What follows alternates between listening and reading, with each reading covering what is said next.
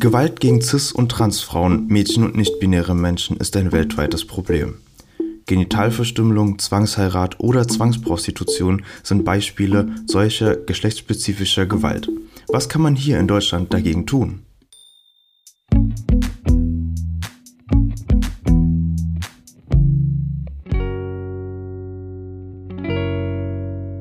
Darum geht's in dieser Folge von Solidarität, was können wir tun? Dieses Mal mit mir, Helena Schmidt. Und mir, Vincent Christoph.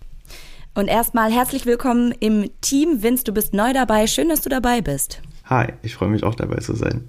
Und unser Gast ist heute vom Verein IRA. IRA ist eine Anlaufstelle für Menschen, die von geschlechtsspezifischer Gewalt betroffen sind. Er unterstützt Menschen bei ihrem Weg raus aus der Zwangslage in ein selbstbestimmtes Leben in Würde und gesellschaftliche Teilhabe. Und wie das aussieht, darüber wollen wir mit Geraldine vom IRA e.V. sprechen. Hallo Geraldine. Hallo. Danke, dass ich hier sein darf. Zuallererst möchtest du kurz den IRA e.V. vorstellen. Wer seid ihr? Was macht ihr? Ja, also wir sind von ähm, IRAV. Wir haben uns vor anderthalb Jahren gegründet, im März 2020. Und unser Themenfeld sind Betroffene und Bedrohte von geschlechtsspezifischer Gewalt. Und unser Angebot richtet sich an alle Geschlechtsidentitäten.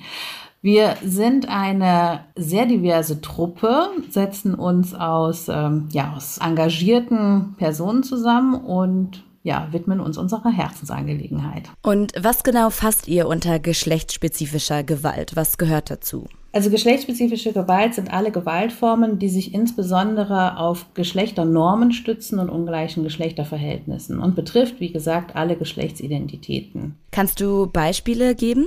Wir richten unser Angebot, also das wäre jetzt quasi ein Beispiel und gleichzeitig eine Angebotsbeschreibung. Wir richten unser Angebot an Betroffene oder Bedrohte von Genitalverstümmelung, an Personen in der Prostitution unterstrich Sexarbeit per se, an Opfer von Menschenhandel und an Betroffene und Bedrohte von Zwangsverheiratung.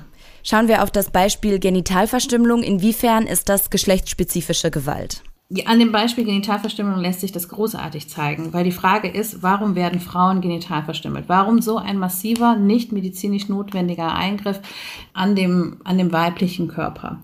Letztendlich geht es darum, dass durch Genitalverstümmelung ähm, bestehende Rollenerwartungen, Rollenbilder, erwünschte Verhaltensweisen an Frauen durchgesetzt werden und hierzu ja letztendlich eine Amputation an der weiblichen, am weiblichen Genital durchgeführt wird.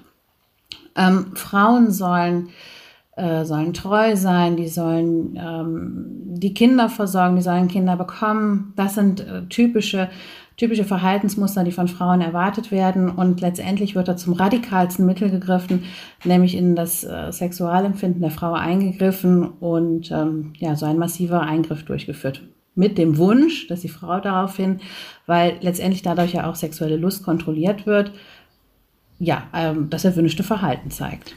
Ihr schreibt auf eurer Webseite, dass ihr auch Menschen erreichen wollt, die, Zitat, im Verborgenen leben oder die aus unterschiedlichen Gründen keine Hilfe direkt annehmen können.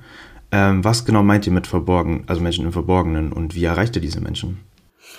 Betroffene und Bedrohte von geschlechtsspezifischer Gewalt kann man nicht von vornherein erkennen und direkt auf sie zugehen, sondern es ist letztendlich auch eine Suche nach diesen Personen. Personen, die der Prostitution oder der Sexarbeit nachgehen, ähm, tun dies in der Regel im Verborgenen. Natürlich gibt es Bordelle, wo man die Person erreichen kann, aber es ist nicht so, dass man die Menschen, ähm, ja, dass man denen direkt begegnet und sie auch sofort als diese erkennen kann. Es ist auch ein sehr schambesetztes Thema, unter anderem. Also letztendlich befinden die sich oft in multiplen Notlagen. Es gibt auch multiple Hemmnisse, warum die Personen keine Hilfe annehmen möchten, können oder wollen. Es liegt an Sprachbarrieren beispielsweise, es liegt an Ortsbarrieren, dass sie keine Ortskenntnisse haben. Und es liegt letztendlich aber auch daran, dass sie verschiedene Ängste und äh, ja, Schamgefühle haben, die letztendlich dafür sorgen, keine Hilfe anzunehmen. Deswegen gehen wir proaktiv ins Feld, suchen diese Personen auf und sprechen sie direkt an und bieten ihnen Hilfe an. Wir warten nicht darauf, dass die Personen bei uns klingeln und sagen, hey, hier sind wir, wir brauchen Hilfe, sondern machen uns proaktiv auf die Suche nach ihnen und bieten uns unser, ja, unser Hilfsangebot an. Weil du jetzt nochmal ähm, das Beispiel von Sexarbeit gebracht hast, ist vielleicht wichtig zu sagen, dass ähm, ihr ja auch nicht Sexarbeit per se als geschlechtsspezifische Gewalt auffasst. Ist das richtig? Es ist so, dass das ein, ähm, ein unwahrscheinlich diverses, heterogenes Feld ist Prostitution unterstrich Sexarbeit. Also wir, wir verwenden immer den Begriff Prostitution unterstrich Sexarbeit, weil wir letztendlich berücksichtigen möchten, dass es Personen gibt, die selbstbestimmt in der Prostitution arbeiten und wir wollen einfach in, unseren, ähm, in unserem Angebot einfach klar machen, dass wir für beide Gruppen ein Angebot haben. Insofern ist die Frage auch schwer, ob wir das per se als geschlechtsspezifische Gewalt beschreiben, Sexarbeit, also alles darunter fassen würden, weil ähm, also letztendlich, wenn wir davon sprechen, wollen wir beide Gruppen einladen. Also das ist unser Ansinnen. Es geht weniger darum, eine politische Gesinnung zu vertreten, sondern eher ein inklusives Angebot beiden Gruppen anzubieten. Einmal die, die der Prostitution arbeiten, also sprich, wo Ausbeutung inkludiert ist, und auf der anderen Seite die Personen, die sich als selber als Sexarbeiter bezeichnen, weil das ist ja auch nochmal wirklich eine Identitätsgeschichte. Als was sehe ich mich? Sehe ich mich als eine ausgebeutete Person oder gehe ich raus und, und, und diese Bewegung gibt es in jedem Fall. Es gibt genug Frauen, Männer, Transidentitäten, alle Geschlechtsidentitäten, die sich selber als Sexarbeiter bezeichnen und also auch solche gesehen werden möchten. Und auch denen möchten wir ein Angebot machen. Wir möchten niemanden ausschließen. Und kommen wir jetzt zu ähm, euren ganz konkreten Hilfen. Wenn jetzt Menschen ähm, mit geschlechtsspezifischer Gewalterfahrung zu euch kommen, wie könnt ihr sie unterstützen und wie sieht diese Hilfe von eurer Seite aus? Ja, also es kommt darauf an, mit welcher Art die Person zu uns kommt. Also das ist ein, also wirklich ein ganz, ganz, ganz vielfältiges Angebot. Wir sind unterwegs im Bereich Prävention, Aufklärung. Wir sind aber auch im Bereich der direkten Hilfe unterwegs. Kommt eine Person zu uns, die beispielsweise Opfer von Menschenhandel geworden ist, dann schauen wir im ersten Schritt nach einer sicheren Unterbringung. Wir schauen nach einer medizinischen, einer gesundheitlichen Versorgung. Wir schauen nach einer Alimentierung, dass die Person in jedem Fall über ein äh, ja, über eine auskömmliche Hilfe verfügen, um selbstbestimmt eine Entscheidung treffen zu können, wie es weitergeht und begleiten dann auch bei allen weiteren Schritten.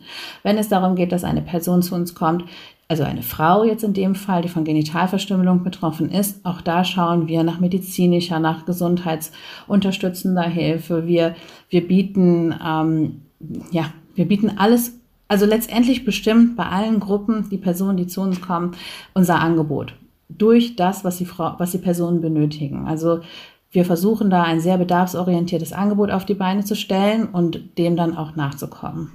Wie kann man sich denn, ähm, wenn man selber diese Erfahrung gemacht hat, an euch wenden? Was ist so ein Weg, mit euch ähm, ja in den Kontakt zu treten? Also uns erreichen die Personen auf verschiedene Art und Weise. Entweder finden sie unser Angebot im Internet und melden sich daraufhin. Entweder bekommen sie Flyer bei anderen Organisationen oder finden unsere Flyer bei anderen Organisationen. Das ist der eine Weg. Auf der anderen Seite sind wir aber, wie gesagt, proaktiv unterwegs. Wir gehen ins Feld, wir gehen in Bordelle, wir machen Streetwork. Wir sprechen die Personen auf dem Straßenstrich an überall, wo wir letztendlich Prostitution vermuten, finden, auftun. da gehen wir dann auch hin und bieten den, ähm, den dort Tätigen unser Angebot an. Wie gesagt, an alle Geschlechtsidentitäten richtet sich unser Angebot und auch an alle, wie sie sich auch selber definieren mögen, als Prostituierte oder als Sexarbeiterinnen. Wir sind dann da. Und ähm, was die Personen von Genitalverstümmelung angeht, da sind wir mit GynäkologInnen in Kontakt und äh, streuen unser Angebot überall, sei es bei äh, verschiedenen, ähm, ja, in Communities, in Unterkünften, überall dort, wo wir auch da die Personen vermuten, ohne stigmatisierend sein zu wollen. Ähm, jetzt zu einer unserer wichtigsten Fragen im Podcast. Wie kann man euch unterstützen? Ja, letztendlich ist unsere Gruppe eine unsichtbare Gruppe, wenn man es mal so sagen darf. Sie haben im Grunde genommen keine richtige Lobby, in dem Sinne, dass sie ein Anliegen immer wieder in den Diskurs eingebracht werden, in die Öffentlichkeit eingebracht werden. Und äh, schon allein dafür, dass wir hier sprechen dürfen, können wir unserer, unserer Zielgruppe ein Forum bieten und auch über Bedarfe und, und Sorgen und Nöte dieser Gruppe sprechen und äh, ja, dafür sensibilisieren.